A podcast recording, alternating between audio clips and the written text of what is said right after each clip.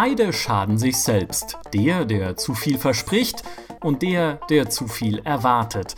Das hat Gotthold Ephraim Lessing mal gesagt und deshalb bleiben wir hier im GameStar Podcast alle ganz lässig, wenn es um Versprechen und Erwartungen geht. Oder doch nicht? Habt ihr, unsere Hörer, etwa hohe Erwartungen, weil wir euch schon mal irgendwas versprochen und nicht gehalten haben? Zum Beispiel, dass wir eine zweite Folge zu einem beliebten Thema machen, ist das so? Na gut, okay, dann machen wir das halt, nämlich zu den unserer Meinung nach besten und schlechtesten Levels aller Zeiten. Die erste Folge mit Maurice, Jochen und Ann-Kathrin gab's exklusiv für GameStar Plus. Diese hier ist frei für alle. Mein Name ist Michael Graf. Ich werde heute vielleicht unverhältnismäßig viel über eine gewisse Schleichspielserie sprechen und mit mir kramen in der Erinnerungskiste der Mann, der in Battlefield immer besser sein wird als ich, mein lieber Redakteurskollege und fast schon Podcast-Veteran Johannes Rohe.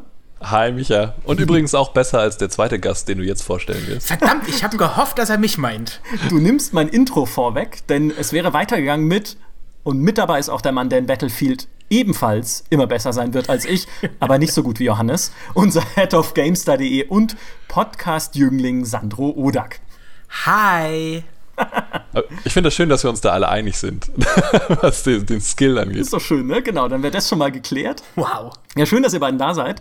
Äh, wenn wir eine literarische Runde wären, müsste sich jetzt eigentlich jemand in seinen Uhrensessel zurücklehnen, weltschwer seufzen und bedeutungsvoll fragen, was ist überhaupt ein Level? Ich sag lieber Achtung Spoiler. Um die Levels zu beschreiben, müssen wir manchmal vielleicht etwas über das Spiel verraten, vielleicht sogar über Story Twists. Also ihr seid gewarnt. Und ich würde auch selber gleich mal anfangen, um so ein bisschen den Ton zu setzen, mit einem Story-Twist, nämlich aus dem ersten StarCraft. Wer das noch spielen will, der werfe nun an dieser Stelle Kopfhörer oder Lautsprecher ganz weit weg, denn es geht los mit der neunten Mission der Terraner-Kampagne im ersten StarCraft. Neu-Gettysburg hieß die. Und das ist die Mission, in der, Achtung Spoiler, Kerrigan stirbt. Oh mein Gott. Okay, das Spiel ist jetzt ein paar Jahre alt. Ich glaube, es werden es dieses Jahr nicht 20. Also vielleicht kann man das gerade noch verraten. Aber was Na, ich an toll, vielleicht wollte ich das noch spielen. Ja, super, danke. Genau, die, das Remaster da. Vielleicht ist es da anders, wer weiß. Handshot first, ne? Und so. Ähm, aber es ist so, in der Mission geht es eigentlich darum, dass dieser terranische Diktator, der Arcturus Mensk, der eh schon so ein Drecksack ist, es hat sich so eine Mission vorher schon etabliert, die Zerg dazu nutzen will, die Protoss zu besiegen, die er als die größere Bedrohung äh, begreift und die Zerg, diesen Alienschwarm, das ist für ihn nur ein Werkzeug. Denkt er zumindest. Und in der Mission geht es völlig im Bruch zu der Mechanik von StarCraft vorher darum, dass man die Zerg ungestört aufbauen lassen muss. Also sie haben eine Basis, wo sie vor sich hin brüten, wie es Zerg halt machen, und Einheiten rekrutieren und die auch ständig gegen deinen Stützpunkt schicken. Du darfst aber nicht gegen sie vorgehen, weil die müssen ja quasi als Werkzeug und Waffe aufbewahrt werden gegen die Protoss. Gleichzeitig gibt es auf der Karte auch einen Protoss-Stützpunkt, den musst du halt angreifen und zerstören. Und dann kommt halt der Twist, sobald das erledigt ist, merken plötzlich alle, ups, die Zerg konnten ja die ganze Zeit ungestört aufbauen, haben jetzt eine Riesenarmee und fangen an, die Terraner, also mich, zu überrennen. Und StarCraft schafft es mit diesen simplen Mitteln, die sie damals benutzt haben, also so kleine Bildchen, irgendwie so animierte Bildchen und vertonte Dialoge, also nicht mal eine große Rendersequenz oder sowas, da so viel Dramatik reinzukriegen, weil Kerrigan, diese Psi-Agentin und also Ghost-Elite-Soldatin, die du da dabei hast, die eigentlich immer super mächtig ist, von der du immer dachtest, die können sie nicht sterben lassen, ja, ist dann halt allein gelassen mit dieser Bedrohung und funkt um Hilfe und sagt halt, oh mein Gott, wir werden hier überrannt, holt mich hier raus, evakuiert uns. Und Mengsk sagt halt, sagt halt, ich habe genug gesehen, wir gehen nach Hause. Und sie wird dann halt von den Zerg zerrissen. Und schon in der, in der Missionsbeschreibung vorher, das ist so genial, weil es da noch heißt, hey, diese Mission ist gefährlich und Jim Rayner, ihr alter Lover, meint dann halt noch so, äh, das kannst du nicht machen, ja? Also, wir müssen dir da zur Hilfe kommen, wir müssen dir dabei stehen und sie so, hey komm, Jim, ich muss nicht gerettet werden. Und dann wird sie halt von den Zerg vernichtet und kommt ja dann später als Zergkönigin und Rachegöttin quasi wieder zurück. Aber das war einfach so eine, sowohl in der Spielmechanik als auch in der Story, komplett unerwartete Wendung. Einerseits, dass ich einen Gegner auf der Karte habe, gegen den ich nicht kämpfen darf. Das ist ja ungewöhnlich für ein Strategiespiel. Und dass noch dazu ein wichtiger Charakter in dem Moment einfach stirbt, weil er alleine gelassen wird von dem Oberkommandierenden. Also ich finde, das, das zeigt schon so ein paar Sachen, die ein guter Level einfach haben muss, dass er einfach mit Erwartungen bricht. Mit dem, was du als Spieler einerseits an die Mechanik erwartest und andererseits halt an die Story. Fand ich damals super. Ja, ich bin ganz äh, verzückt von deinen Erzählungen. Ähm, als alter Echtzeitstrategie-Muffel muss ich gestehen, dass ich das, den Level so nicht kannte. Ich habe ja letztens erst äh, in einem unserem GameStar Pile of Shame-Artikel gestanden, dass ich auch Warcraft 3 nie gespielt habe. Und äh, ganz ähnlich geht es mir dementsprechend auch bei StarCraft, weil das für mich einfach zu kleines, hektisches Micromanagement ist, aber darüber brauchen wir an dieser Stelle gar nicht sprechen. Ähm, jetzt finde ich es aber schade, dass ich es nicht gespielt habe, weil das wirklich sehr, sehr beeindruckend klingt. Gerade die Mechanik, dass du eben deinen Feind nicht attackieren musst und nicht äh, sofort ihn nach möglichst schnell vernichten musst, äh, klingt für mich wirklich, wirklich großartig. Ja, und wie du richtig sagst, also dieses mit den Erwartungen spielen und mit den Erwartungen brechen, ähm, sehr cool gemacht. Tatsächlich ähm, brechen meine, meine Level nicht mit Erwartungen, meine, meine Lieblingslevel sondern ähm, sie setzen etwas um auf eine hervorragende Art und Weise. Ähm, also eins meiner absoluten Lieblingslevel ist und wird wahrscheinlich immer sein äh, die D-Day-Mission, die allererste Mission aus Medal of Honor Allied Assault. Ah. Ich weiß bis heute, wie ich da zum ersten Mal wirklich gebannt vor dem Monitor saß, ähm, in den ersten Minuten des Levels, wo du einfach in dem Landungsschiff bist um dich rum deine, deine Kameraden langsam mehr oder mehr verzweifeln, beziehungsweise auf unterschiedliche Art und Weise mit ihrer Angst versuchen klarzukommen. Dann spritzt die Gischt über das, über das Landungsboot. Du siehst, wenn du über den Rand schaust, siehst du die anderen Landungsboote auch auf die Küste zufahren. Die Küste zeichnet sich immer stärker ab, kommt so, kommt so aus dem Nebel raus. Dann fangen irgendwann die ersten Granaten an einzuschlagen. Ähm, und das Ganze wird immer dramatischer. Das beginnt eigentlich, es hat eine sehr, sehr schöne ähm, ja, es steigert sich so schnell, so, so schön. Also es erst fängt ganz ruhig an, dann, wie gesagt, fangen die Granaten an einzuschlagen. Und dann natürlich spätestens in dem Moment, wenn das Landungsboot an der Küste ankommt, ähm, dieser Pfiff ertönt äh, und dann mit einem Rasseln die Luke vorne aufgeht und das Maschinengewehrfeuer einschlägt und sofort die ersten deiner Kameraden trifft, bricht halt die absolute Hölle los und hört dann auch bis zur, ja, bis zur letzten Sekunde, beziehungsweise bis du diesen Strandabschnitt überwunden hast, einfach nicht mehr auf, dich einfach äh, ja, vollkommen in Beschlag zu nehmen und mit dem Maschinengewehrfeuer unter Druck zu setzen. Man hetzt dann ja wirklich nur von einer Panzersperre zur nächsten, geht in Deckung, schaut sich um, kriegt etwas mit von, dem, von, dem, von der wahnsinnigen Zerstörung und äh, Grausamkeit, die da um einen rum passiert schafft es dann irgendwann, sich vorne an den, ähm, diesen Erdwall quasi, wo die ersten Stacheldrahtverschläge sind, zu, zu schleppen und muss dann nochmal wieder raus in die Scheiße, um äh, also eine, wie heißen die, Bang, Bangalore heißen die, glaube ich, ne? Mhm, Diese genau. Rohr, Rohrbomben einzusammeln, die dann einzusetzen und dann endgültig eine Bresche in, diese, in diesen Stacheldrahtverhau zu sprengen, um dann von diesem Strand entkommen zu können. Und bis dahin ist man wirklich durchgeschwitzt, oder zumindest war ich es damals. Das ist natürlich, wenn man es heute anschaut, grafisch alles nicht mehr so taufrisch und nicht mehr so beeindruckend, wie es damals vielleicht war.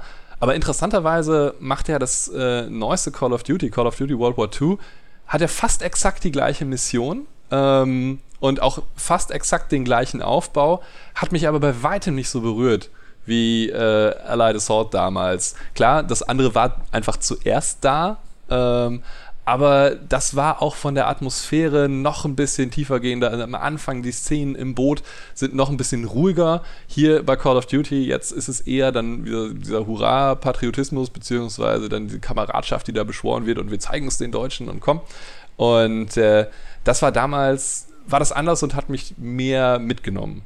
Hast du dieses Gefühl irgendwie jemals wieder in so einem ähnlichen Spiel gehabt? Weil gerade der D-Day und der Zweite Weltkrieg sind ja jetzt auch ein Setting, das es seitdem irgendwie dutzendfach gab und das kommt ja jetzt auch gerade wieder mit ganz vielen äh, so Hardcore-Shootern. In der Intensität habe ich es bisher, sage ich mal, noch nicht so wieder gehabt. Allerdings, jetzt gerade bin ich ja ein großer Fan geworden von Postscriptum. Ähm, Ach, das ist mir gar nicht aufgefallen. Haha. äh, da kann ich euch allen nur meinen Artikel ans Herz legen, den ich äh, geschrieben habe, um das Spiel mal vorzustellen. Das ist noch in Entwicklung. Ähm, und das ist eine, im Endeffekt aus einer Mod entstanden für Squad. Das ist ein Taktik-Realismus-Shooter und der schafft es auch, diese Atmosphäre und diese Stimmung wirklich äh, krass einzufangen, vor allen Dingen durch seine immense Soundkulisse. Also wenn da ein Panzergeschoss über dich rüberfliegt, ähm, dann zuckst du wirklich vor dem Monitor zusammen. Und ähm, da kommt doch, und du hörst auch in der Distanz Kämpfe, dann hörst du Artillerieeinstellungen, kriegst eigentlich gar nicht viel mit, weißt gar nicht, was da passiert, kannst es aber erahnen, ähm, allein durch die fantastische Soundkulisse. Und das wird ein Spiel, das ist ein reines Multiplayer-Spiel übrigens, ich habe es doch äh, gar nicht gesagt, das ist ein reines Multiplayer-Spiel, aber das schafft es trotzdem, so eine dichte Atmosphäre äh, zu kreieren. Da bin ich extrem begeistert von genau das ist ja auch das Besondere, finde ich, an dieser Bootsfahrt, gerade damals in Medal of Honor. Du, du weißt ja, du hörst um dich herum, was da passiert, wie es da schon losgeht mit den Schüssen, mit den Granaten, die einschlagen. Und du weißt genau, an diesem Strand wird es gleich richtig hässlich. Aber du siehst es halt noch nicht. Ja, sondern auch das spielt ja da mit dieser Ungewissheit. Und dann wirft es dich halt da rein, macht diese Luke auf an diesem Boot. Und ich, mir ging es damals auch so. Ich saß da drin und dachte mir, ich will da eigentlich nicht raus. Und ich saß dann auch an diesem Strand, du sitzt dann hinter dieser, hinter so einem Erdwall und dachte mir auch so, ich bleibe jetzt erstmal da. Vielleicht passiert ja was. Vielleicht muss ich da ja gar nicht weitermachen. Aber natürlich musste es, ja, weil es ein linearer Shooter ist. Aber das fand ich tatsächlich auch ein enorm beeindruckendes Erlebnis. Es ist ein bisschen vergleichbar damit, wenn man zu Oktoberfestzeiten aus der U-Bahn aussteigt, weil ich an der U-Bahn-Linie äh, wohne, quasi, an der ich umsteigen muss, um ins Büro zu kommen, genau am Oktoberfest. Das ist ein bisschen so ähnlich. Und da die Türen aufgehen und du kommst da raus, ist ein bisschen so ähnlich wie beim D-Day. Vielleicht. Die der mit dem Oktoberfest vergleichen. Nice one, Michael. Man, manchmal geht's. manchmal ja, ist es beides irgendwie so urdeutsche Themen, ne? ja, so ungefähr. Mach du mal weiter mit einem Beispiel von dir. Ich wollte gerade noch mal eine, eine, Rückfrage stellen, eigentlich an euch beide, weil das sind ja, ich kann mich jetzt im echt zu sein nicht mehr erinnern, wie das, wie das Level damals war. Das ist mir nicht so sehr in Erinnerung geblieben. Ähm, aber habt ihr damals auch schon versucht, die Level so ein bisschen kaputt zu machen? Weil Call of Duty hat für mich so einen Levelaufbau, der, ähm, der ja daraus besteht, dass unendlich Soldaten immer auf dich einpreschen, bis du nicht zu diesem Triggerpunkt kommst, der dann sozusagen die nächste äh, Sequenz auslöst. Und das hat mich daran immer so gestört, dass ich irgendwann gemerkt habe, wie dieser Level funktioniert und dann ähm, da drum herum gearbeitet habe. Ja, so ein bisschen. Tatsächlich, ja. Also es war eher so ein, okay, vielleicht muss ich ja an der Stelle gar nicht dahin gehen, wo mich das Spiel gerade haben will, sondern es ist eigentlich anders gedacht. Also es war eher weniger ein bewusstes Kaputtmachen und Umgehen des Levels, als ein so simpel können die Entwickler doch jetzt nicht sein. Ja, es kann doch nicht sein, dass ich jetzt eine halbe Stunde lang auf Soldaten schießen muss, die in den, die in den Fenstern dieses Hauses erscheinen. Irgendwas muss doch da passieren. Irgendwas muss ich doch machen.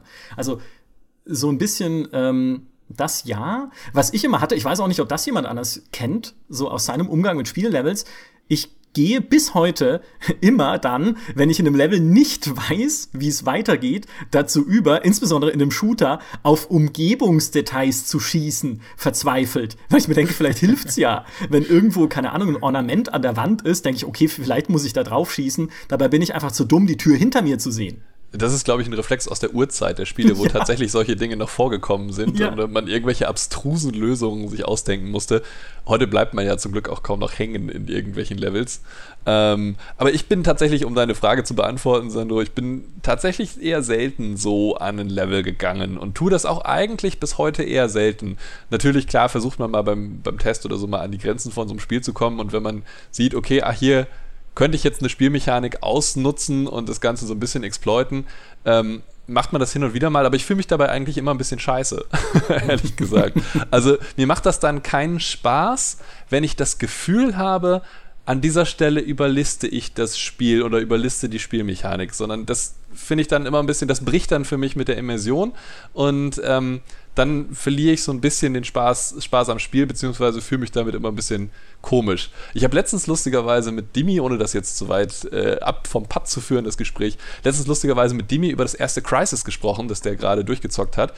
Und da haben wir uns beide das gleiche Gefühl gehabt, dass man nämlich immer dabei ist, irgendwie die Spielmechanik auszuhebeln oder das Spiel auszutricksen ähm, indem man da halt ständig irgendwie unsichtbar an Gegnern vorbeiläuft und irgendwie Schmu macht mit dieser offenen, relativ offenen Spielwelt.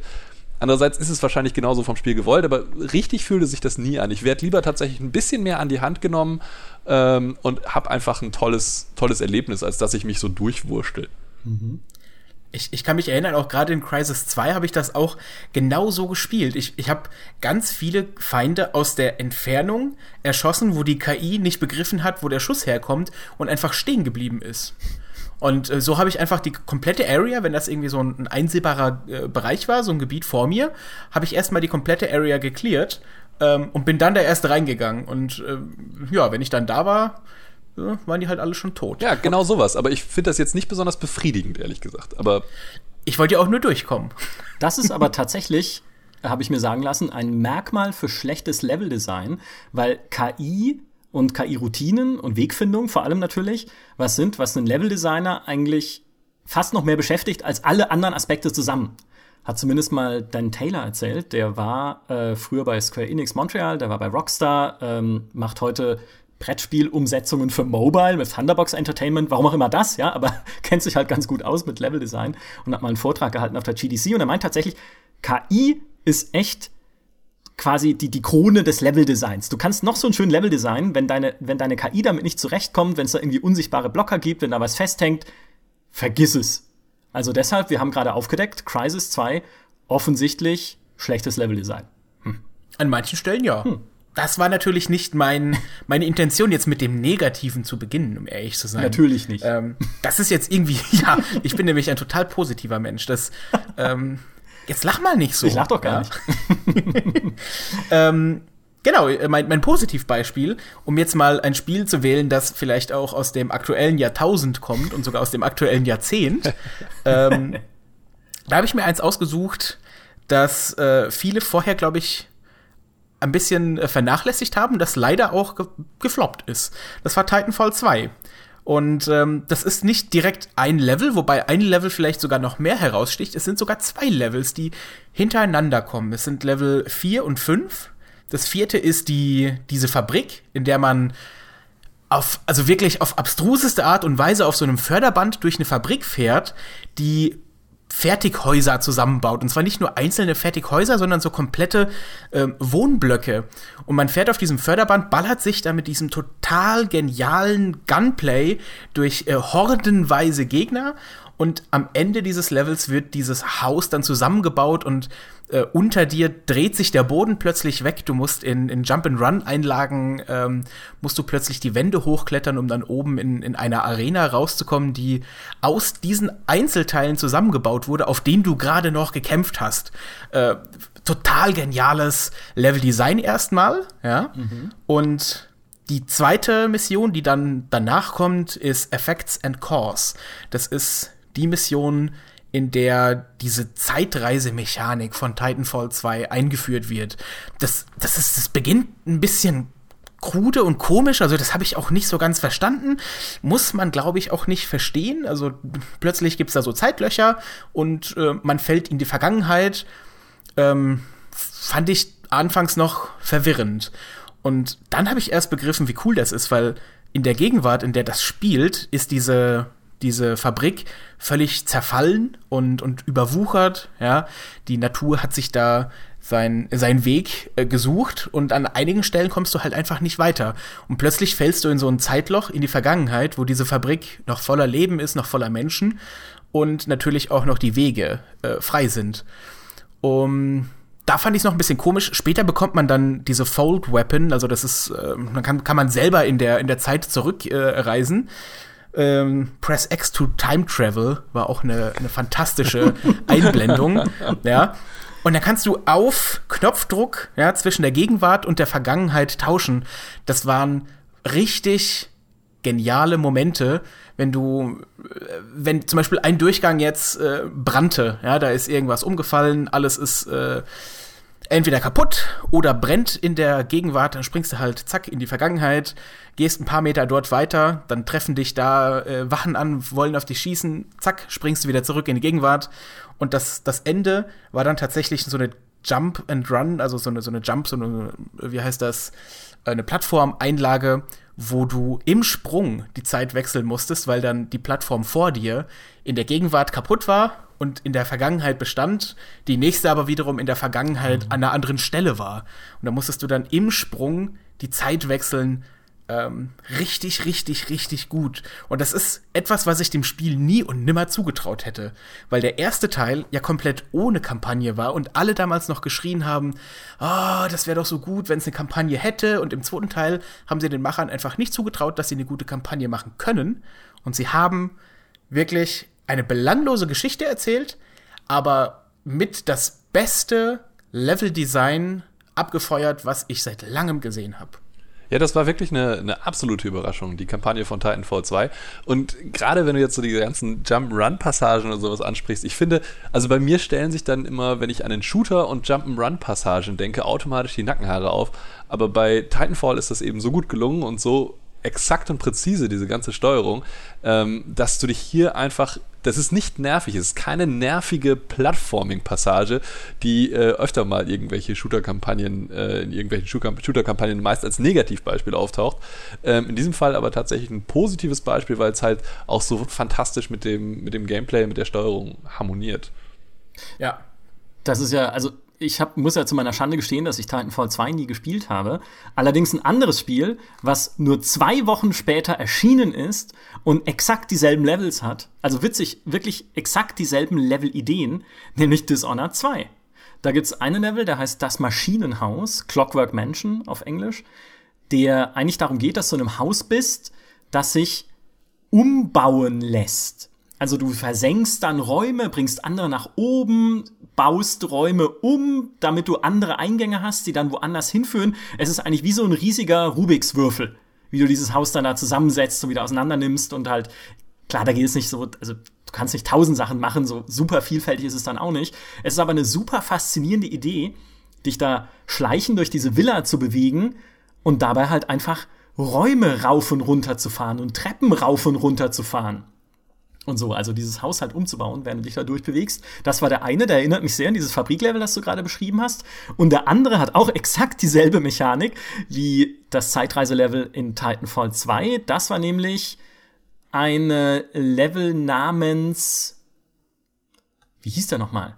Ein Riss in der Fassade, genau, war ein Riss in der Fassade. Ich wusste, irgendwas mit Riss ist es, wegen der Zeitrisse.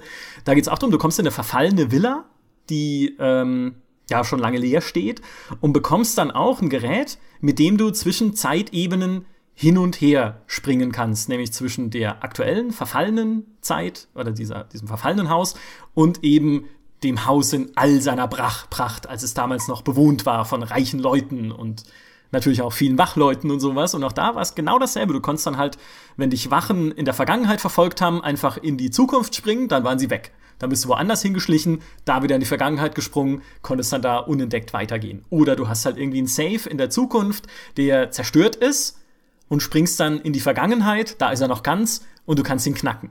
Und das sind einfach so clevere Mechaniken, weil es die an anderer Stelle im Spiel so ja überhaupt nicht gibt.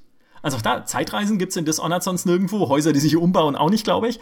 Also das ist auch was, was halt so ein Level zu was Besonderem und zu was Denkwürdigem macht. Also wie bei StarCraft vorhin auch schon dieser, dieser Bruch eben in der Mechanik. Also absolute Zustimmung.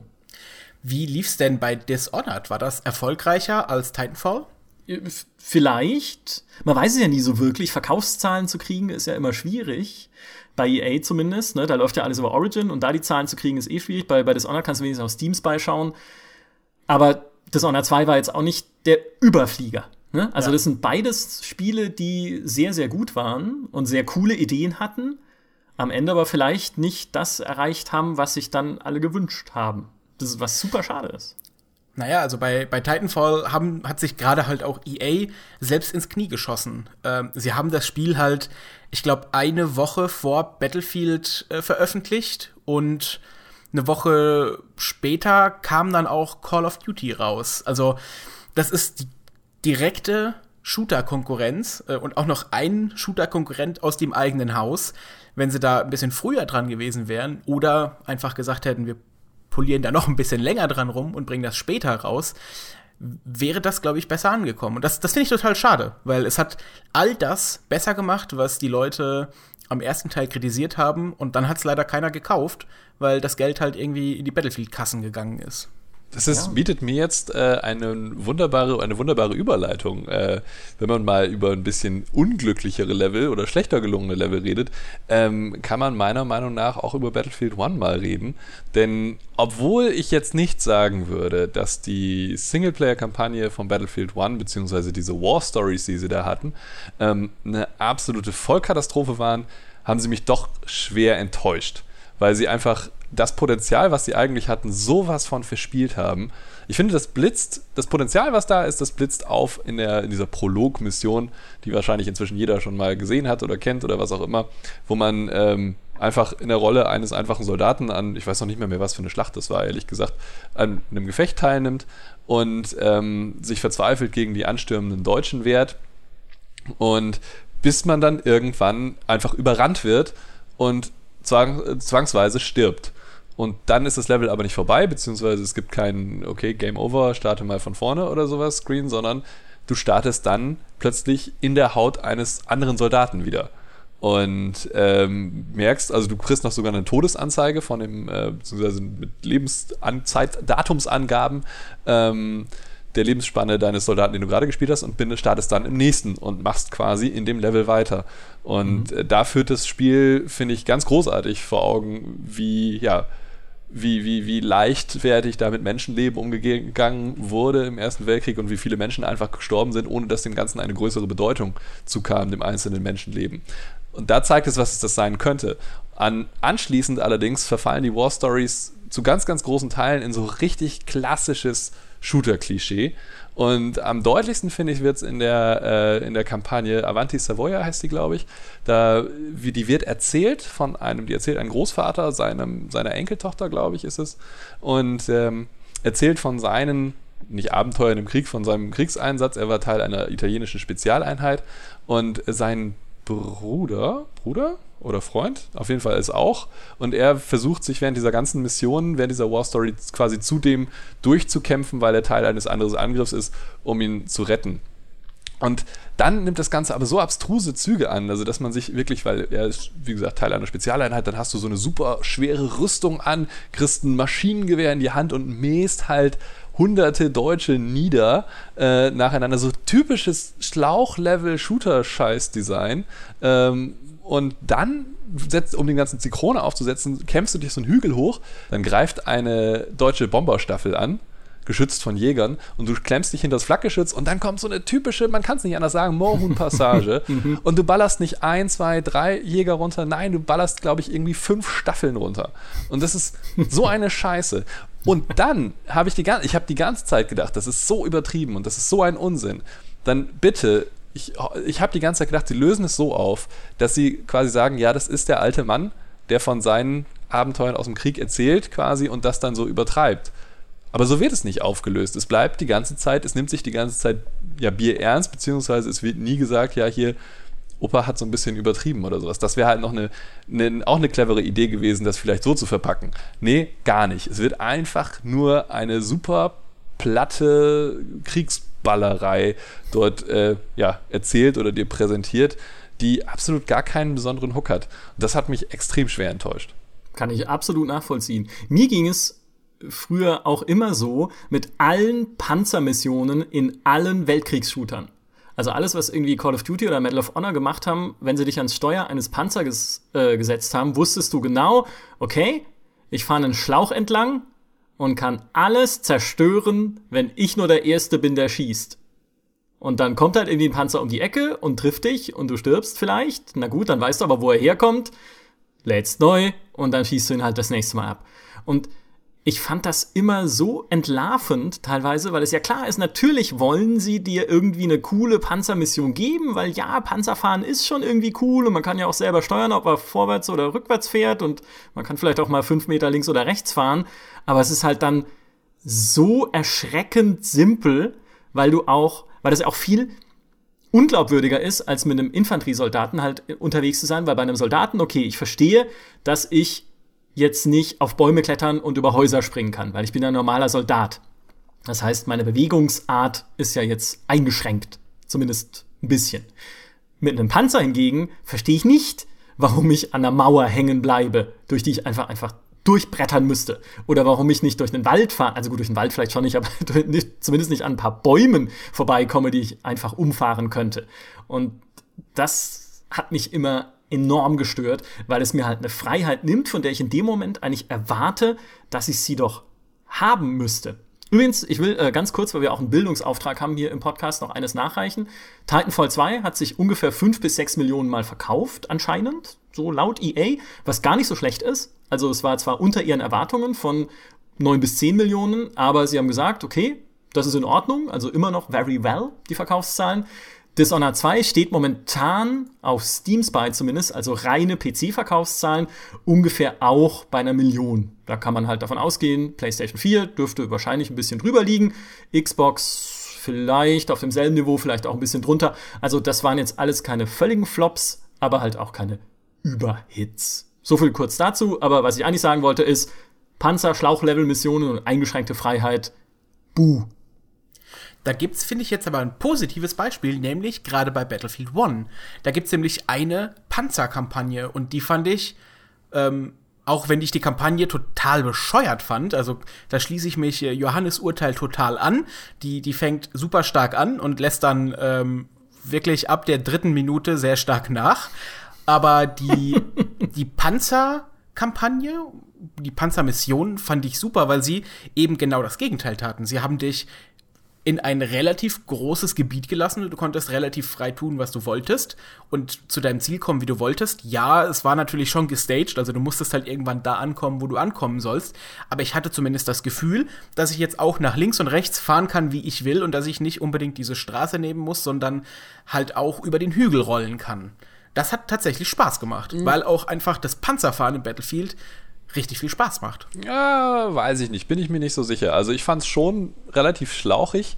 Ähm, also klar, du hattest Momente, wo du mal ein bisschen weiter zur Seite ausbrechen konntest aus deinem Levelschlauch, aber es gab auch Momente, wo es super schlauchig wurde. Und ich fand vor allen Dingen die Sequenz im Wald so entlarvend irgendwie, weil es dann auch, da hat es auch wieder mit mhm. Immersion gebrochen, weil ähm, das Ganze ist so, du bist ja eigentlich der, der Fahrer dieses Panzers, dieses Mark äh, 4 ist es, glaube ich. Und ähm, dann in der ersten Mission machst du auch das, was ein Fahrer tun sollte, beziehungsweise schießt auch noch. also fährst halt durch die Gegend und kannst halt auch, warum auch immer, auch noch die Kanone steuern. Ähm, muss halt Spaß machen. Naja, und dann kommst du irgendwann in diesen Wald rein, der ganz neblig ist und irgendwie verreckt dir der Panzer. Ich weiß nicht mehr genau, was passiert. Ähm, auf jeden Fall führt es dann dazu, dass Nee, genau, weil es so neblig ist und der Wald ist besetzt und so. Und dann musst du als Fahrer plötzlich aussteigen und alleine vorgehen und die gegnerischen Posten äh, clearen, ja, und die Gegner erledigen. Und dann rückt der Panzer nach. Wo du echt denkst, äh, was ist das denn jetzt für eine Scheiße? Also warum muss ich denn jetzt als Fahrer aussteigen und dann doch eben wieder diesen typischen Kriegskampagnen-Superhelden spielen, der alles halt selber machen muss und äh, im Einzel, als Einzelkämpfer dort äh, aufräumen und ja, und die anderen fahren im Panzer hinterher und gucken sich das an und lachen sich ein oder so. Naja, hättest du lieber im Panzer gewartet? ja, aber wie gesagt, das ist natürlich, wie willst du es anders machen? Aber ich finde das so entlarvend eben. Also das ist so, da, da ist es klar, das ist hier der, um des Gameplay-Willens ist das so gemacht. Und wir wollten zwar irgendwie eine Panzermission haben oder Panzermissionen haben, aber dann müssen wir das aufbrechen, dann brauchen wir ein bisschen Abwechslung, dann brauchst du auch Infanteriekampf. Also lassen wir uns irgendeine blöde Ausrede einfallen noch nicht mal eine vernünftige, und, und, um dich dann da rauszuschicken und dann musst du das halt machen. Da gefällt es mir besser, wenn wir bei Battlefield 1 bleiben, wie es in der äh, Flugzeuggeschichte ist, ähm, äh, wo ähm, man abstürzt. Also wo man erst im Flugzeug unterwegs ist und dann stürzt man ab, gemeinsam mit seinem Co-Piloten und dann muss man ihn nämlich durch das Niemandsland bringen und äh, da dann den Weg klären. Und das macht dann in diesem Zusammenhang Sinn. Diese Panzergeschichte macht für mich überhaupt keinen Sinn. Das war ja auch tatsächlich die stärkste Mission, glaube ich direkt nach dem, nach dem äh, tollen Beginn der Kampagne. Aber du hast gerade schon ein, ähm, ein Zauberwort genannt, nämlich Nebel. Und das habe ich bei mir auch noch aufgeschrieben. Und es geht immer noch um Battlefield 1. Ähm, und ein bisschen auch um Battlefield 4. Da gab es ja schon die ersten äh, Maps mit Sandstürmen oder halt auch mit Schneestürmen. Und jetzt im Battlefield 1 gibt es Nebel. Sind wir mal ehrlich, ich habe noch niemals mit einem Battlefield-Spieler gesprochen, der gesagt hat, boah, das sind tolle Maps, wenn die vernebelt sind und man keinen Meter weit mehr sehen kann. Ich frage mich wirklich, wer sich das ausgedacht hat, weil das Map-Design von vielen Battlefield-Karten ist, finde ich, sehr gut durchdacht und es wird total zerstört durch Sandstürme, Schneestürme und Nebel. Sieht das jemand anders? Ist was dran. Sorgt natürlich für Atmosphäre, ähm, aber ja, und sorgt natürlich auch für eine bisschen Änderung der Spielbalance, weil plötzlich, wenn der Sandsturm aufkommt auf Suez, Suez? Sinai, nicht Suez, ähm, dann die, die Flugzeuge nichts mehr zu lachen oder zu melden haben. Aber ja, auch am Boden ist es dann ein bisschen nervig und so richtig cool ist es nicht. Ich fand's cool. Ja. Ich, ich bin aber kein Battlefield-Spieler, so viel dazu. Ja, also ich bin da kein Multiplayer-Shooter-Spieler, zumindest kein professioneller oder so. Aber als ich Battlefield 1 zum ersten Mal gespielt habe, war das eine Demo von dieser, ich weiß leider nicht, wie die Karte heißt, mit diesem französischen Dorf, das auch von Schützengräben umzogen ist, wo du dann da einrückst mit der Armee oder beide Seiten halt einrücken von unterschiedlichen äh, Richtungen. Und da war es dann auch so, dass dynamisch Nebel aufzog, glaube ich, im Verlauf der Schlacht und das fand ich richtig faszinierend, weil du hast dieses dreckige Schlachtfeld, wo es dann auch noch regnet. Also es ist schon eh schon Mist, ja. Also merkst schon so, äh, ja, ich will, ich will in diesem Krieg gar nicht sein, so ein bisschen. Oh Gott, ist so schlimm, das jetzt klingt, ja.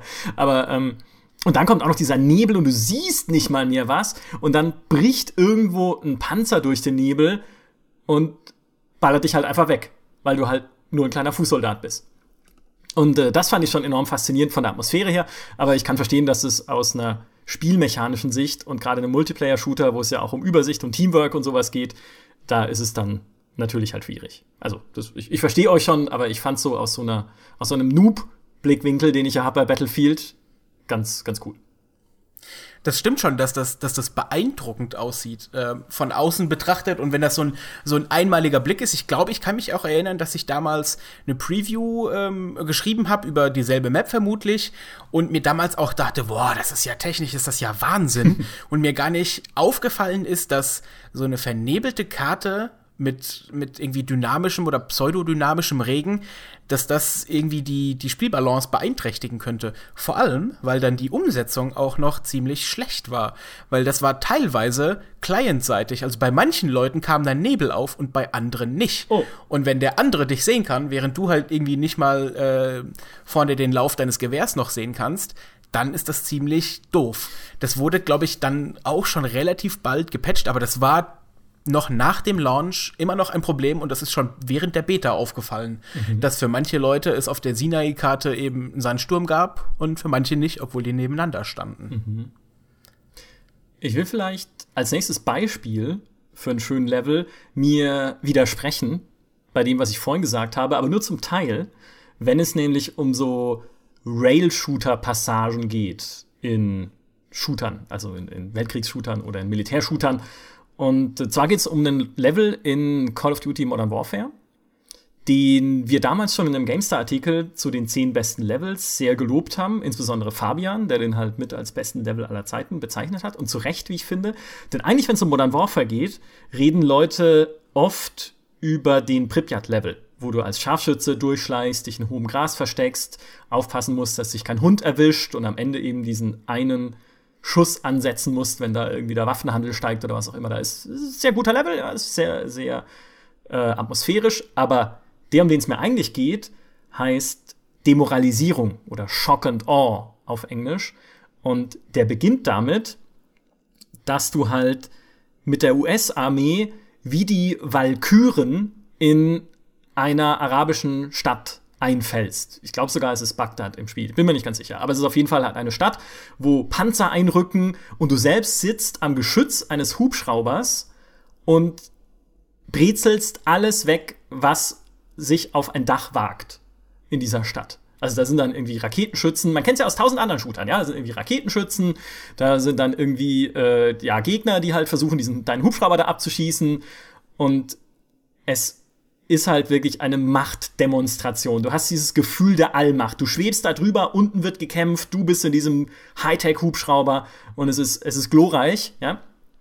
Dann wird allerdings so ein bisschen Black Hawk Down-mäßig dein Hubschrauber abgeschossen und dann denkt man, okay, das äh, kann passieren. Das äh, ist jetzt halt Dramaturgie, ja, wie man so schön sagt.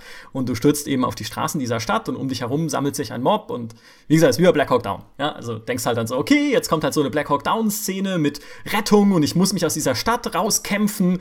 Und die US-Armee, die schafft das aber, ne? Weil es ist ja die US-Armee und die verliert nicht. Und dann explodiert eine Atombombe.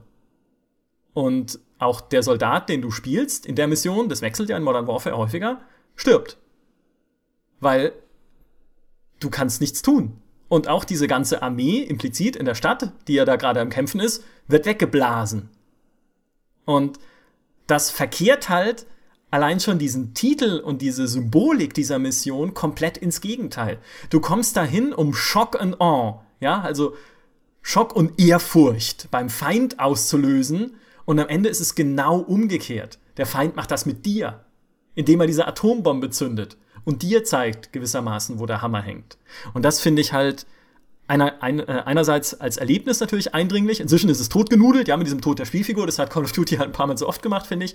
Aber damals war das halt echt faszinierend und es verkehrt halt so schön dieses, dieses Bild der Mission ins komplette Gegenteil. Das, das war einfach klasse gemacht, fand ich. Und es trifft dich tatsächlich selbst als Spieler.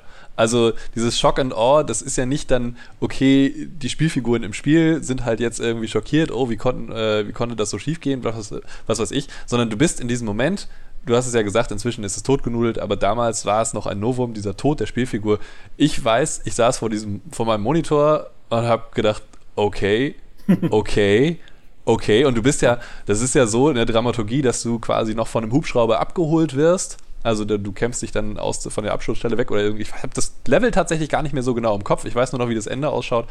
Und dann komm, kämpfst du dich zum Hubschrauber durch, wirst abgeholt und dann aus dem Hubschrauber siehst du dann plötzlich, wie diese Explosion, äh, ja, wie das explodiert und wie, wie dieser Atompilz hochsteigt und dann die Druckwelle dich erfasst, du wirst rumgeschleudert, der Hubschrauber stürzt eben wieder ab und äh, dann bist du, landest du am Boden und dann kommt kurzer, ähm, kurze Schwarzblende und dann wachst du aber nochmal wieder auf. Und dann denkst du, ach, okay, gut, dann jetzt kämpfe ich mich halt irgendwie hier durch und so, dann geht es ja dann doch irgendwie. Aber dieses Aufwachen dauert nur sehr, sehr kurz und du kannst dich auch nur sehr langsam bewegen. Also du kriegst dann, dann noch kurz über den Boden und siehst kurz die Folgen, was diese Explosion angerichtet hat. Ja, und dann stirbst du wirklich. Und das war halt ein Moment, wo ich echt ja, selber tatsächlich ein bisschen geschockt war, beziehungsweise wo mich das Spiel echt wirklich kalt erwischt hat. Also das war ein wirklich beeindruckender Moment. Wobei ich, wie gesagt, sagen muss, dass ich das eigentliche Level gar nicht mehr so genau in Erinnerung hatte. Naja, dann, ähm, ich, ich habe auch ein Level, das mir jetzt, um ehrlich zu sein, gerade so on the fly eingefallen ist. Äh, das hatte ich vorher gar nicht aufgeschrieben, aber weil, weil du gerade gesagt hast, dass es dich so, so gepackt hat und auch emotional gepackt hat, ähm, ist mir jetzt gerade das Level eingefallen, was mich auch in den, in den letzten Jahren am meisten mitgenommen hat und wo ich anfangs noch eine ganz andere Meinung hatte als jetzt. Und das ist GTA 5, die Folterszene. Die, ähm, die Mission heißt, glaube ich, streng nach Vorschrift. Ähm, das ist die Mission, die auch für relativ viel Kontroverse gesorgt hat. Also es, es wurde ähm, viel darüber gesprochen und diskutiert, ob man das überhaupt zeigen darf. Das ist eine, eine Mission, wo äh, der, der eine Spielcharakter, ich weiß jetzt, Trevor, jetzt auch nicht mehr im Kopf, oder? Trevor, Trevor ist, ähm, ist, ist derjenige, der dann am Ende foltert, aber ich glaube, es ist noch ein zweiter dabei. Michael ist das. Ich glaube, das sind Trevor und Michael, oder? Sind das nicht Trevor und Michael, genau. Ja. ja. die von diesem CIA-Typen, ja, auf jeden Fall von den, von den Geheimdienstleuten, ähm, dazu gezwungen werden, irgendwelche Leute des Terrorismus zu beschuldigen, weil sie müssen jetzt halt äh, aktiv werden, äh, verfallen den Aktionismus, man muss ja irgendwas reporten nach oben, ja, und ähm, erst erschießt du einfach wildfremde Leute, beziehungsweise, nee, nee, das, ah, jetzt, siehst du, jetzt krieg ich es nicht mehr auf die Kette. erst, erst folterst du diesen Typen im, im Keller als Trevor und musst wirklich ekelhafte Dinge mit ihm tun, irgendwie die Fingernägel rausziehen, ihn äh, mit, mit Öl übergießen, äh, anzünden oder sowas und folterst dir dadurch ähm, Aussagen über einen möglichen Terroranschlag heraus und du als Spieler weißt, das sagt er jetzt nur, damit es aufhört, weh zu tun. Und ich fand es wirklich hart, dazu zu schauen. Ähm, ich, ich wollte am Ende gar nicht mehr zuschauen. Ich habe dann, glaube ich, auch äh, die letzten zwei Male einfach dasselbe nochmal gemacht. Ja? Äh, einfach nur, damit es weggeht, diese Mission. Und im zweiten Teil der Mission als Michael bist du äh, ein Sniper und stehst auf einem Dach und kriegst halt irgendwie die Info, okay, der Typ hat gesagt, äh, das ist jemand mit schwarzen Haaren. Äh, oh, da rechts auf der Terrasse, da ist einer mit schwarzen Haaren, das muss unser Ziel sein. Und dann tötest du den halt. Weil, ja, der Geheimdienst sagt, wir haben Informationen, dass unser Ziel, äh, ein böser Terrorist, äh, schwarze Haare hat. Und dann kriegst du die Info, ach ja, äh, hier, der raucht übrigens. Dann knallst du halt den nächsten ab, der schwarze Haare hat und raucht. Dann kriegst du die Info, ja, der ist übrigens Linkshänder. Dann denkst dir, Moment, der hatte die Fluppe aber gerade in der rechten Hand. Dann suche ich halt jemanden, der eine Fluppe in der linken Hand hat. Ja. Und mit der Zeit merkst du, wie absurd diese ganze Mission ist. Und das fand ich noch schlimmer, ja? weil sie dir halt zeigt, dass, ähm, dass solche Todesurteile halt auch einfach nur aufgrund von ja irgendeiner erpressten Aussage ähm, fallen können. Und das hat, mir, hat mich damals gestört. Das hat aber dann so eine Kontroverse ausgelöst, dass ich danach erst der Meinung war, dass diese Mission, glaube ich, für viele Leute diese, diese Absurdität von Folter erst begreifbar gemacht hat. Dass es davor, vor allem auch in Amerika, würde ich jetzt einfach mal so behaupten, ähm, eine eine positive Assoziation mit Folter von angeblichen Terroristen gab und man erst in dieser Mission gesehen hat oder selber erlebt hat, wie absurd das ist und dass man so eine Aussage eigentlich nicht trauen kann. Im Nachhinein fand ich sie dann positiv, weil sie etwas gezeigt hat, was, finde ich, auf der Welt falsch läuft. Ähm, dass nämlich dann solche Urteile basierend auf solchen ähm, Urteilen fallen können. Alles jetzt nur natürlich total fiktiv in einem Videospiel, aber es hat das begreifbar gemacht. Ja, wahnsinnig kontroverses äh, Level oder wahnsinnig kontroverse Mission. Ich glaube, es war so, dass man nicht mehrere Leute schießen musste, richtig, sondern nur einen dann am Ende. Man hat mehrere Hinweise ja, stimmt. bekommen. Ja, ja, stimmt. Genau. Ähm, ja, man weiß es nicht, ne? Also es ist ja immer die Frage, du kannst ja einen Entwickler nicht reingucken, weil das hat ja damals Rock, äh, Rockstar viele Vorwürfe auch sich anhören müssen, dass diese Szene nur eingebaut worden sei aus Sensationsgier und dass man das eigentlich nicht, dass, dass halt Folter ein reales Problem ist in der Welt da draußen und ein reales Verbrechen und dass man das halt in der Form nicht darstellen solle und oder müsse, ja um die Botschaft rüberzubringen, die sie am Ende rübergebracht haben. Also, dass das doch dann ein bisschen übertrieben war. Auf der anderen Seite, genau die Wirkung, die du beschreibst, kann es natürlich auch haben, dass man sich gerade dann damit beschäftigt, was auf dieser Welt eigentlich schief läuft, dass solche Dinge tatsächlich passieren. Natürlich nicht so satirisch absurd, sondern halt im echten Leben irgendwo da draußen. Und äh, also das bleibt auf jeden Fall in Erinnerung. Das ist mal ein Bruch mit dem ganzen Spiel, wirklich, der sich eingebrannt hat in die Spielegeschichte. Definitiv, ja. Na dann äh, mache ich einfach auch mal direkt, jetzt habe ich was Positives erwähnt, mit was Negativem weiter. Und das ist, um ehrlich zu sein, auch wieder ein bisschen breiter gefasst. Also es ist kein einzelnes Spielelevel, aber das gibt's in diesem Fall auch gar nicht. Ich rede von so prozedural generierten Spielwelten. Und da habe ich mir einfach mal als Beispiel No Man's Sky rausgepickt. Ähm, ein Spiel, das, glaube ich, auch einfach sehr viele Leute enttäuscht hat weil einfach Sachen versprochen waren, die dann nicht drin waren. Was mich am meisten gestört hat, waren tatsächlich diese, diese Level, Levels einfach, diese, diese Welten, die mir versprochen wurden als total innovative, total ähm, unterschiedliche Welten und am Ende war es halt doch wieder immer wieder dasselbe. Ähm, und irgendwie habe ich langsam, also prozedurale Generierung von Levels war ja irgendwie so ein Buzzword und ich bin langsam satt. Ich, ich bin nicht mehr der Meinung, dass da dass da gute Spielinhalte dabei rauskommen. Man ist oft tatsächlich nachher enttäuscht, genau wie du sagst bei No Man's Sky, weil am Ende so schön prozedural generiert das auch ist und so äh, schön viel Abwechslung das auch verspricht, du hast dann immer dann doch die gleichen Versatzstücke. Ähm, ich musste jetzt lustigerweise eigentlich an, ein gutes Spiel äh, denken, an Don't Starve, ähm, was ich eine Zeit lang mit äh, meiner Freundin und ein paar Leuten gespielt habe, Don't Starve Together, aber wo es auch immer klar, du hast immer eine andere Welt, äh, aber du hältst am Anfang immer nach den gleichen Stücken und Versatzstücken Ausschau, um zu schauen, okay, ja, hier kann ich mich jetzt vernünftig ansiedeln. Und hier ist jetzt, okay, jetzt hier ist das Wüstengebiet, okay, und hier finde ich jetzt eine Herde von den, wie heißen die, Buffel, Ruffle, Büffel-Dingern. Äh, und so. Also im Endeffekt, ja, du hast jedes Mal irgendwie ein bisschen was anderes, aber dann doch irgendwie immer das Gleiche.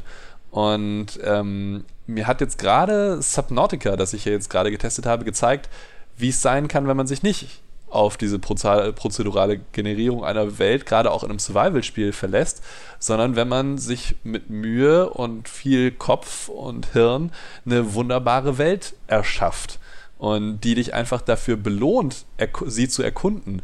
Ähm, das schaffst du natürlich nicht mit einer, mit einer einfach prozedural generierten Welt, weil dafür müssen besondere spe spezielle Objekte und, und Sachen und Geheimnisse an speziellen Orten platziert sein, wo du sie auch findest und wo du auch hingeführt werden kannst. Und das schafft Subnautica ganz, ganz hervorragend. Also man erkundet, man sieht was in der Distanz, schwimmt dorthin und dann findet man auch irgendwelche wertvollen äh, Gegenstände bzw. Blaupausen ähm, für, für neue Ausrüstungsgegenstände. Ähm, hatten dadurch einen, einen, sofortigen Fortschritt, einen Belohnungseffekt und äh, schwimmt dann wieder nach Hause, baut sich davon neue Teile und kann dann plötzlich eine andere Gegend erkunden, wo man vorher nicht hin konnte. Das ist extrem befriedigend, extrem belohnend und das schafft meiner Meinung nach auch nur eine Welt, die wirklich, wie schon gesagt, per Hand gebaut ist und wo sich jemand wirklich Gedanken gemacht hat. Zelda ist natürlich auch ein großartiges Beispiel, Zelda Breath of the Wild. Das schafft es genauso, einfach eine organische Welt zu bauen, die diesen Erkundungsdrang weckt und diese Neugier weckt und sie dann auch belohnt. Ja, na absolut. Prozedurale Generierung alleine ist halt einfach auch nicht der heilige Gral, wenn es um interessante Umgebungen geht. Äh, bin ich komplett d'accord.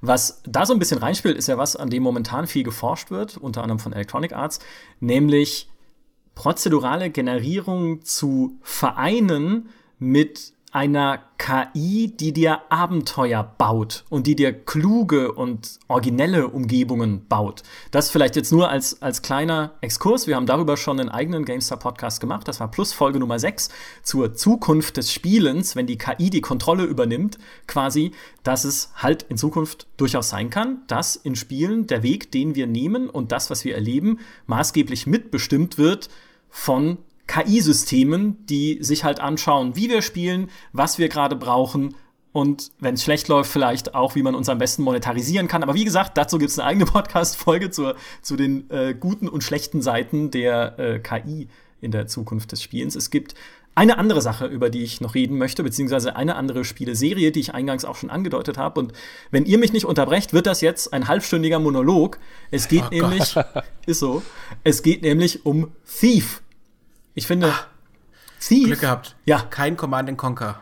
Nee, Command, nee, Command Conquer ist, äh, fand ich tatsächlich vom Leveldesign her nie so überragend, außer vielleicht die Kommandomissionen mit dem einen Elite-Soldaten, die auch schon gebrochen haben mit dem, was man vorher kannte aus Strategiespielen. Wo man eben keine Armee aushebt, sondern nur einen Typen hat, der so Rambo-mäßig alles ausschaltet. Aber nein, was ich meine, ist die Thief-Serie, weil wir haben ja neulich schon im Podcast über Schleichspiele darüber gesprochen, dass Schleichspiele eigentlich sowas sind wie die Königsdisziplin des Leveldesigns, weil da wirklich alles stimmen muss an den Umgebungen, weil du selbst ja relativ wenig Auswahl hast in deiner Vorgehensweise, weil du musst halt schleichen in einem Schleichspiel und du musst Gegner halt heimlich ausschalten im Regelfall. Und die Thief-Serie ist im Prinzip zumindest die ersten beiden Teile mit Einschränkungen auch der dritte, weniger so der vierte, das war ja auch der letzte, der ist ein bisschen umstritten, aber so die, die ersten beiden Teile auf jeden Fall sind halt Kunstwerke, was Leveldesign angeht, zum größten Teil. Und ich erzähle jetzt einfach so lange von Thief-Leveln, wie gesagt, bis ihr mich unterbrecht. Der, der, der erste, der mir einfällt und der im ersten Thief herausragend war, heißt das Schwert. Und das Schwert besteht im Prinzip aus einer Mission, in der du von so einem alten Knacker halt den Auftrag kriegst, ein Schwert zu klauen aus einem Haus. Du sagst, pff, ja, ein Schwert aus einem Haus. Nee, warte mal, ist es, oder ist es nicht der alte Knacker, sondern seine heiße Assistentin? Also irgendjemand gibt dir einen Auftrag, in ein Haus einzubrechen. Ist lange her, dass ich das gespielt habe, ein Schwert zu klauen und du sagst eben, naja, toll, irgendwo eingebrochen und was geklaut habe ich halt schon tausendmal. Das kann nicht schwierig sein, ja? Ich gehe halt in das Haus, hau die paar Wachen um, vielleicht gibt es ja noch irgendwie äh, eine Fallgrube und, oder noch mehr Wachen, sodass es halt dann schwieriger wird, aber was kann da schon noch kommen? Ich habe alles gesehen in diesem Spiel. Und das hast du nicht. Denn du kommst in dieses Haus und im Erdgeschoss ist noch alles normal. Also es ist ein ganz normales Haus, ja, mit Räumen und Tischen und Stühlen. Und je weiter du aber in diesem Haus vordringst und in neue Stockwerke kommst, desto mehr dreht es ab. Irgendwie, manche Räume sind dann auf den Kopf gestellt. Manchmal ist es halt so eine optische Illusion, dass du denkst, okay, ein Gang geht ganz weit in die Ferne, dabei wird er einfach ganz schnell viel enger und du kommst am Ende gar nicht mehr durch. Es wird immer surrealer diese Umgebung, in der du bist. Und du merkst halt, mit diesem Haus stimmt was nicht. Mit diesem ganzen Auftrag, den du bekommen hast, stimmt irgendwas nicht. Und du findest dann raus, am Ende der Mission, dass dieses Haus eigentlich, wo du denkst, es gehört einem Herrn Constantine, den man auch, von dem man vorher schon gehört hat und so, also irgend so einem reichen alten Mann.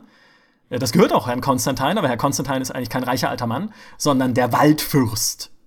Also eine quasi göttliche Gestalt, die in dieser Welt von Thief die Mächte der Natur verkörpert. Und Thief ist ja so ein Steampunk-Setting, wo die Menschen immer technischer werden. Und es gibt ja auch elektrische Lampen und sowas.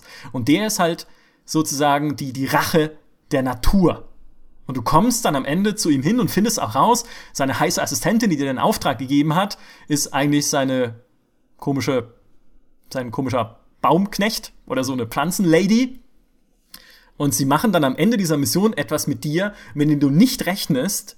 Sie nehmen dir dein Auge. Also er, er, er reißt dir dein Auge raus.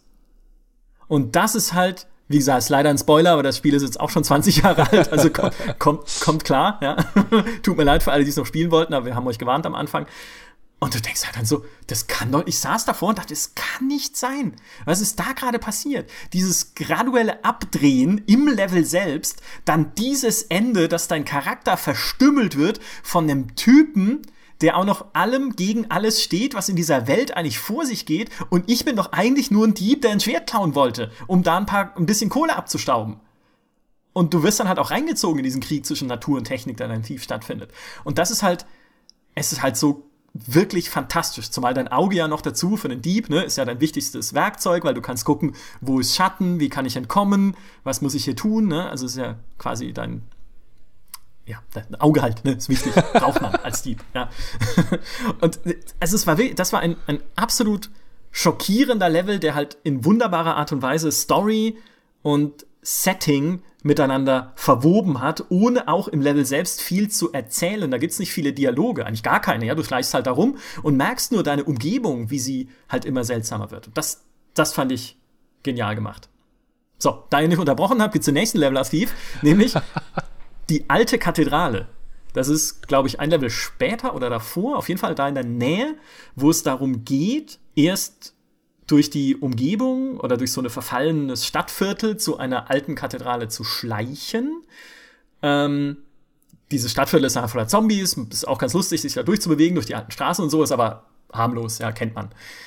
Ähm, die Kathedrale selber ist aber genial, weil das ist im Prinzip ein riesiger Raum, ne, eine Kathedrale halt, so ein, äh, wie sagt man denn, Kirchenraum halt so, Innenraum, durch den Zombie-Geister patrouillieren, die auch beim Gehen so ein Geräusch von so rasselnden Ketten machen. Es ist schon mal tendenziell ziemlich creepy. Und du musst dann auch dich halt, du musst dir einen Weg durch diese Kathedrale suchen, Du musst irgendwie durch den Dachstuhl dich schleichen und dann vielleicht mit einem Seilpfeil über dem Altar runterlassen, wo dann das liegt, was du suchst, also das Diebesgut, um das es eigentlich geht in der Mission. Oder du musst versuchen, die Kollegin Schmitz hat es mal erzählt, in der Mitte des Kirchenschiffs, also wirklich exakt in der Mitte zu laufen, auf einem 30 Zentimeter breiten Streifen so ungefähr von Schatten während um dich herum diese Zombie-Horde rumschlurft, die halt absolut tödlich sind, weil du verträgst ja auch nicht viel Schaden im Thief, um so zu versuchen, zu diesem Altar zu gelangen und unbemerkt da dieses Diebesgut zu klauen.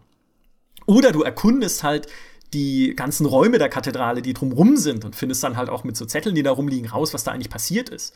Und man muss dazu sagen, die Kathedrale wird nicht mehr benutzt, die wurde irgendwann unter Quarantäne gestellt, weil dort eben äh, Zombies rumlaufen. ja, also Zombies, ja. Ungü ungünstig für den Kirchenbetrieb. Also ganz genau.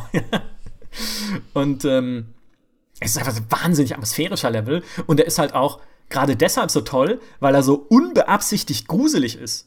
Ich habe mal ein Interview gelesen mit dem Leveldesigner der das damals gebaut hat, diese Kathedrale, der so sagte, eigentlich wollte ich keinen gruseligen Level machen, ich wollte einen coolen Level machen. Und ich wollte halt eine Kathedrale bauen. Und was dabei rausgekommen ist, ist dann aber einer der ikonischsten Grusellevels, die es bis dahin gab. Und es war wirklich so. Also du hast halt ständig Angst in dieser Kathedrale, dass irgendwie so ein Kettenrasselgeist um die Ecke kommt, dass irgendwo mal nicht Schatten ist, wo du aber welchen dringend bräuchtest und das entdeckt wirst von den Mistviechern, die man auch nicht besiegen kann. Es sei denn halt mit Feuerpfeilen oder die aber sehr selten sind oder mit so Weihwasserpfeilen, die auch selten sind. Also du hast auch nicht mal Munition, um dich da durchzusetzen. Das heißt, du bist auch einfach unglaublich verwundbar. Also das ist auch ein fantastischer Level und Jetzt mal ja, trotzdem weiter. Wo, wo ist der Moos, wo ist der Moospfeil, um, um, um, um in Michas Mund zu schießen? Komm, ein, ein, eigentlich habe ich noch zwei Thief, aber ich überspringe einen Thief 2 äh, und gehe direkt zu, zum dritten Teil über, nämlich zu Thief Deadly Shadows, der einen Level hat, der interessanterweise vom selben Leveldesigner entworfen wurde wie die alte Kathedrale, nämlich die Shalebridge-Wiege oder die Cradle heißt es auf Englisch. Das ist, allein schon das Setting ist genial, weil es ist eine Mischung aus verlassenem Waisenhaus und Irrenanstalt. Oder auch denkst, okay, also wenn jemand ein Waisenhaus und eine Irrenanstalt unter ein Dach packt, braucht er sich nicht wundern, wenn es da spukt. Und das ist wirklich ein absolut abartig gruseliger Level, insbesondere im ersten Abschnitt, obwohl es darin überhaupt keinen Gegner gibt aber man weiß es nicht. Du bewegst dich da durch, hörst ständig irgendwelche Geräusche in diesem verfallenen Gemäuer. Das ist ja alles so viktorianisch, so mit Türmchen und Spitzchen und halt, also dieser Stil ist halt auch geil. Und hörst ständig irgendwas, du schleichst. Ich bin da immer geschlichen, obwohl ich es nicht mal muss. Es gibt ja keine Bedrohung. Es gibt keine Gegner, aber das weißt du nicht, wenn du da reingehst. Luge halt vorsichtig um Ecken und irgendwo gibt es auch einen Turm, den du hochklettern kannst und aus diesem Turm dringt die ganze Zeit ein Klopfen von ganz oben aus dem Turmzimmer. Und es ja wirklich bom, bom, bom, bom, bom, bom, bom, bom. Und du denkst, oh nein. Oh nein, wenn ich da hochgehe, da ist ein Monster und es haut mich aus den Socken. Und du gehst dann da hoch, ja, also so langsam wie möglich, machst dann die Tür auf oben und da ist nichts. Und die Story ist dann letztlich die, dass in diesem Turm der Geist eines Mädchens lebt, die früher in diesem Waisenhaus war und gestorben ist, also getötet wurde. Und das Waisenhaus hält aber ihren Geist fest, weil es sich an sie erinnert. Und es gibt Gegenstände in diesem Waisenhaus, die an dieses Mädchen erinnern, deswegen kann es da nicht weg und ist als Geist gebunden an dieses schreckliche Gebäude. Und du musst dann als Garrett, also als Held von Thief, eben diese Gegenstände aus dem Haus entfernen. Dafür muss man auch in den zweiten Teil, in den Irrenhausteil, wo dann tatsächlich Puppen herumlaufen. Das sind reanimierte Insassen dieses Irrenhauses mit so Stacheldraht um die Köpfe, die dann da rumschlurfen und die auch wieder tendenziell eher unbesiegbar sind für dich. Also das heißt, da musst du halt sehr aufpassen dann, dass sich die Gegner nicht erwischen. Und das Ende besteht dann daraus, dass das Mädchen frei ist, weil du diese Gegenstände eingesammelt hast. Hurra! Aber ups, weil du jetzt so lange selber drin warst in diesem Waisenhaus, erinnert es sich an dich und lässt dich nicht mehr gehen.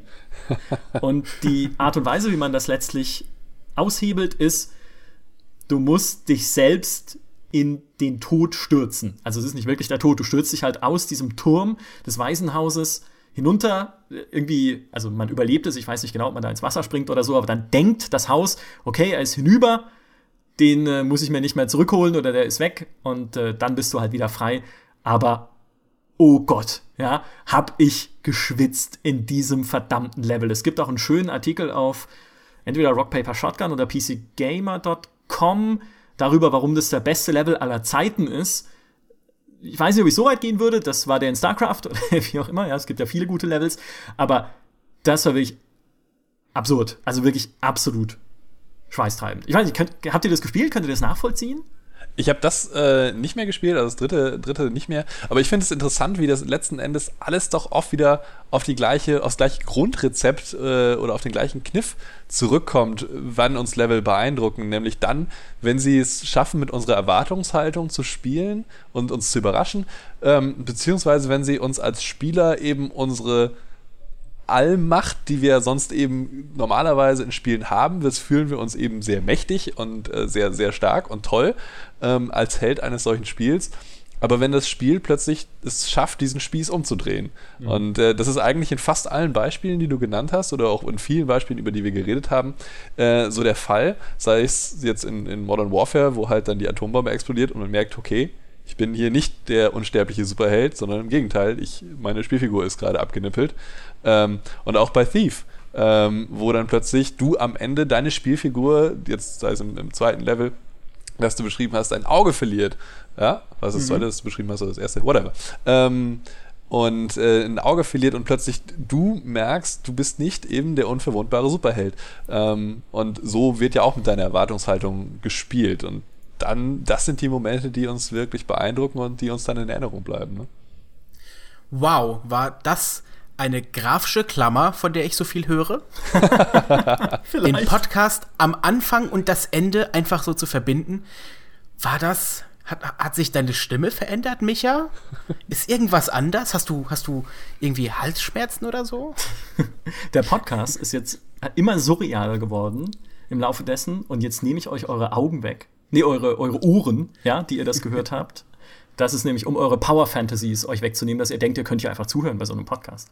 Ja, aber tatsächlich. Und ich finde, äh, vielleicht noch ganz kurz, noch, noch ein, ein ähm, Mikro-Exkurs, weil ich habe noch keinen schlechten Level genannt, denn schlecht ist für mich tatsächlich das Ende von Vampire Bloodlines. Weil Vampire the Masquerade Bloodlines ist ein fantastisches Rollenspiel. Das ist, also wirklich, das ist großartig. Ich habe das zweimal durchgespielt. Ich liebe es. Auch weil es übrigens auch so ein Grusellevel hat wie Thief, nämlich dieses Hotel, dieses verfallene Hotel, in das du kommst, irgendwie relativ am Anfang schon. Aber die letzten Levels, du hast ja verschiedene Möglichkeiten, wo du hingehen kannst, aber die letzten Levels bestehen nur aus Ballerei. Was exakt das ist, was Johannes gerade sagte, was einen guten Level auszeichnet, dass er uns diese Power Fantasy wegnimmt. Da gibt dir das Spiel sie plötzlich. Und du musst dich halt durch Horden von Gegnern kämpfen, um dann zum Endgegner zu kommen und den auch umzupusten. Man könnte theoretisch auch schleichen, das muss man aber nicht. Also da saß ich einfach nur davor und dachte mir, hä? Das war so ein intelligentes Spiel und dann machen die am Schluss sowas draus. Also ja, die Kämpfe sind auch schwierig, aber eh. Ja, da fehlt mir einfach dann die, die Intelligenz dabei. Und das äh, hatte mich da äh, bisschen entsetzt. Ich will vielleicht, weil ich es vorhin kurz angerissen habe, eigentlich wollte ich das jetzt nicht mehr so, äh, so professorhaft machen, weil ich habe ja schon den schlechten Ruf, immer zu sagen, ich habe einen GDC-Vortrag gesehen über und dann ewig zu erzählen, äh, was da drin vorgekommen ist, ohne dass es jemanden interessiert. Aber nur weil ich ihn vorhin erwähnt habe und weil ich es jetzt schon rausgesucht habe, der Dan Taylor, der diesen Vortrag gehalten hat über gutes Leveldesign, hat zehn Regeln aufgestellt für gutes Leveldesign. Und ich finde, alles, was wir heute besprochen haben, passt zu diesen Regeln. Und ich, ich, will sie einfach nur mal kurz aufzählen und äh, ihr alle, die vielleicht zuhört oder ihr auch ihr beiden, nickt einfach still und leise oder, oder widersprecht einfach, wenn es kompletter Quatsch ist. Kann natürlich auch sein. Ich meine, der war bei Square Enix Montreal. Ja, also, weiß ich nicht, keine Ahnung, was, was die so gemacht haben, Deus Ex oder wie auch immer. Ähm, er hat nämlich gesagt, es macht Spaß, also Punkt 1, ne, ich lese jetzt alle zehn vor. Es macht Spaß, sich durch gut designte Levels zu bewegen und zu navigieren das heißt, ne, man kann viele spannende Sachen entdecken und vielleicht auch Secrets, die man so vielleicht gar nicht vermutet hätte. Und das hat auch nichts mit Intuition zu tun. Also es muss nicht einfach sein, sich dadurch zu bewegen, aber es muss Spaß machen, immer wieder neue Sachen zu entdecken in diesem Level.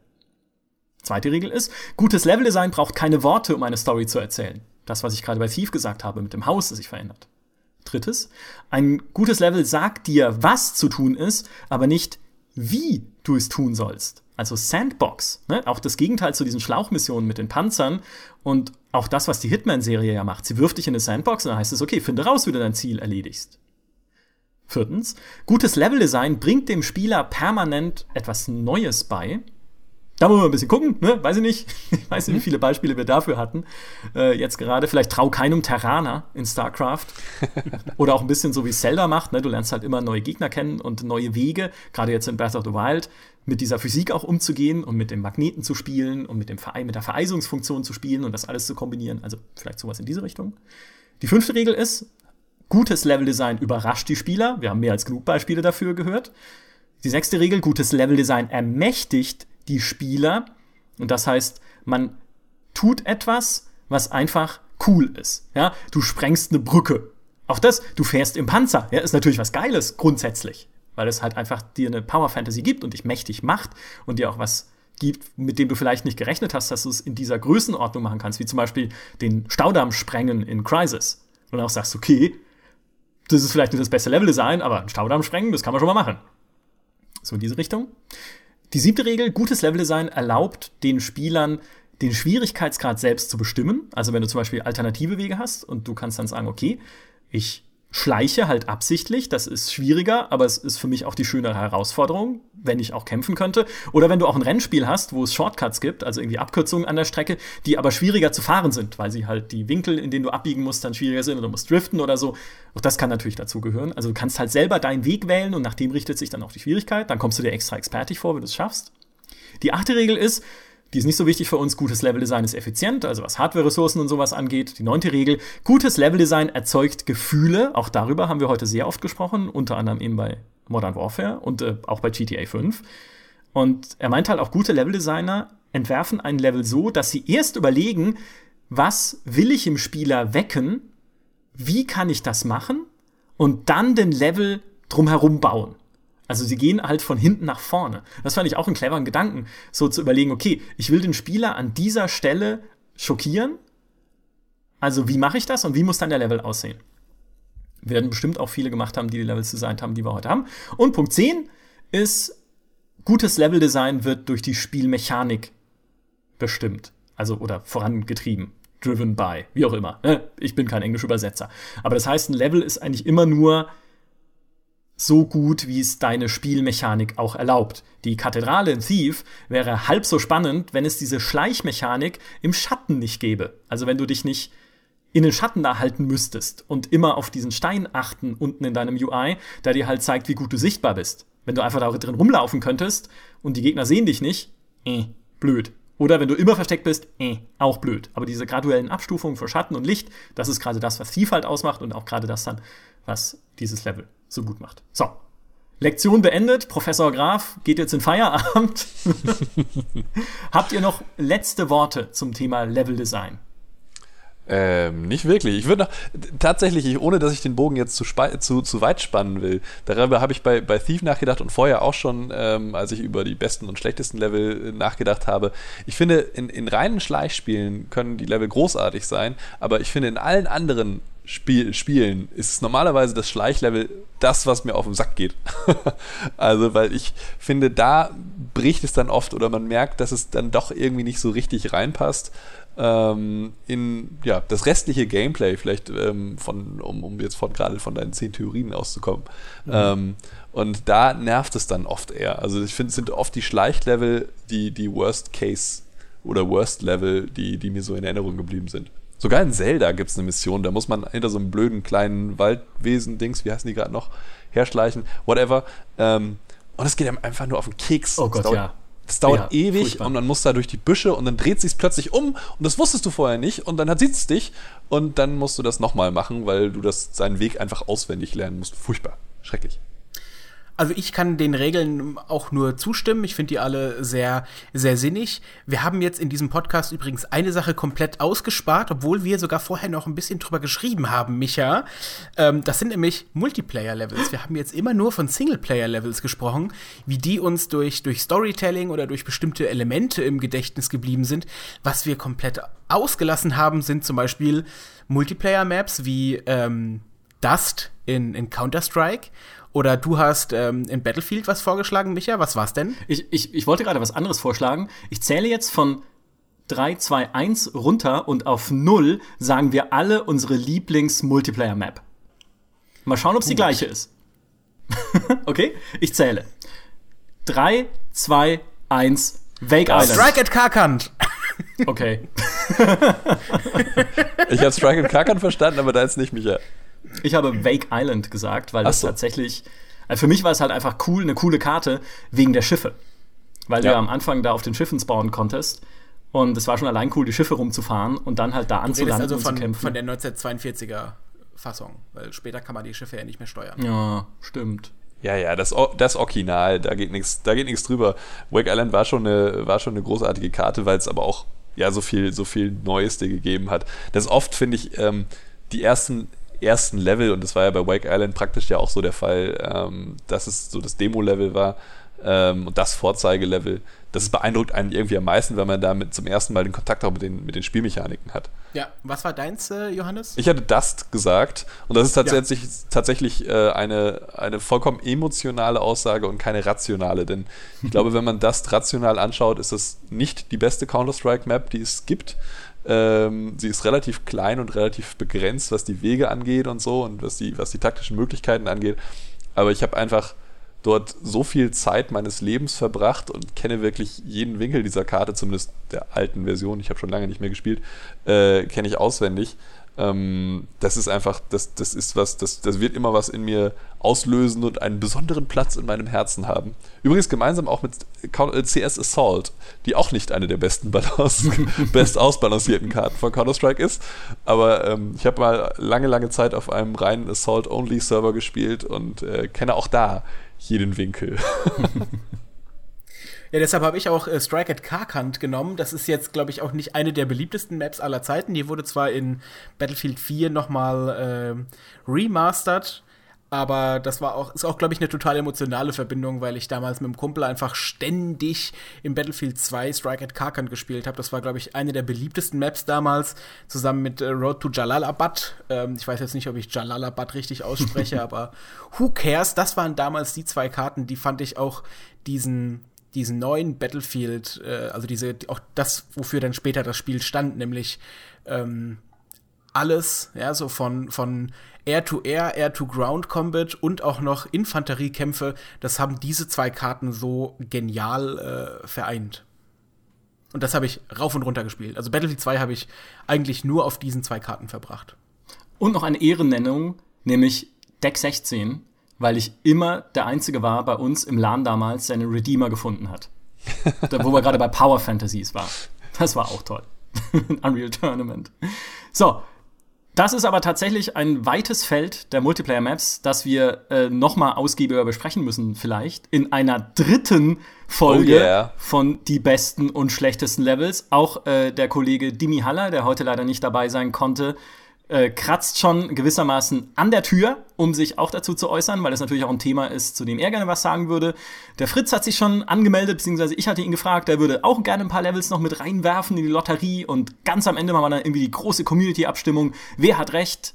Wahrscheinlich ich. Nee, keine Ahnung. Aber es wird noch ein paar die schlechtesten und besten Levels Folgen geben. Ähm, ich fand es auf jeden Fall super spannend. Waren total äh, coole Levels mit dabei. Danke, dass ihr beiden dabei wart. Danke, dass all unsere Hörer mit dabei waren. Bedenkt, diesen Podcast gibt es auch auf iTunes und Spotify. Auf iTunes kann man ihn auch bewerten. Bitte gebt möglichst viele Sterne, idealerweise fünf, weniger Sterne geht nicht. Ja, also weiß ich nicht.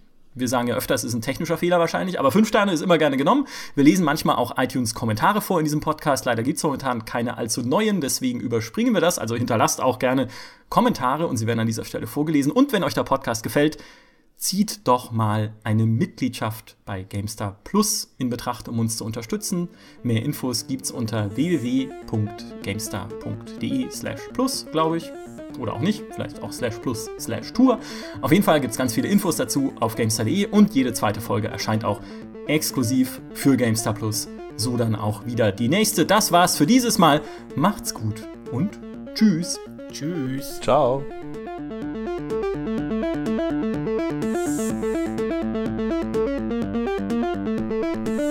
Tada! Tada! Sehr schön. Es hat sehr viel Spaß gemacht. Ein langes End, aber es hat sehr viel Spaß gemacht. Äh, sehr coole Stories.